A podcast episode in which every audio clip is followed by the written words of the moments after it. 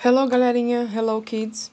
Teacher Lu, novamente abordando para vocês a aula 2 da sétima fase da educação de jovens e adultos, segundo bimestre. Nessa aula 2, nós vamos ver os tempos verbais empregados, usados né, nos textos narrativos. Basicamente, nós usamos presente e passado, né?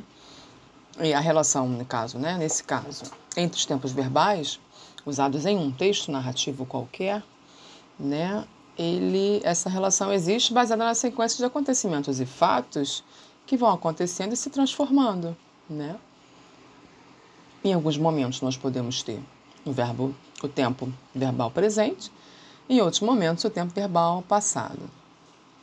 Percebendo que o tempo verbal, né, passado, ele está mais presente né, nas narrativas do que é, o tempo presente, na verdade. Logo após, né, nesse iníciozinho da aula, vocês conseguem ver, tem uma imagem né, da obra de Robson Crusoe.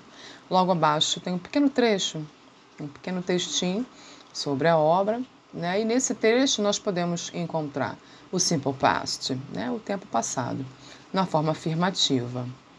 Né? Ele é formado, né, acrescido das terminações que já foram vistas, né?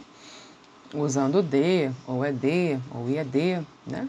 quando os verbos são regulares, né? inclusive como os exemplos que a gente consegue ver abaixo, retirados do texto, especificamente. O verbo settle vira settled, live, lived, name, named e call, called. Né? Mas aí que tá. Agora, nesse momento, a gente também vai dar uma olhadinha em alguns verbos irregulares.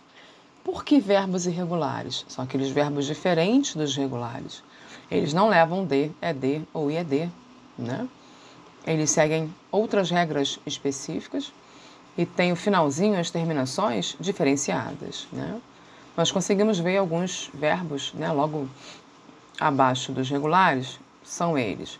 O have, cujo passado é had, become, cujo passado é became, know, cujo passado é knew, drink, cujo passado é drank, eat, que vira ate, do, que vira did, go, que se transforma em went, make, que vira made, buy, que vira bought, break, que vira broke e find, que vira found, né?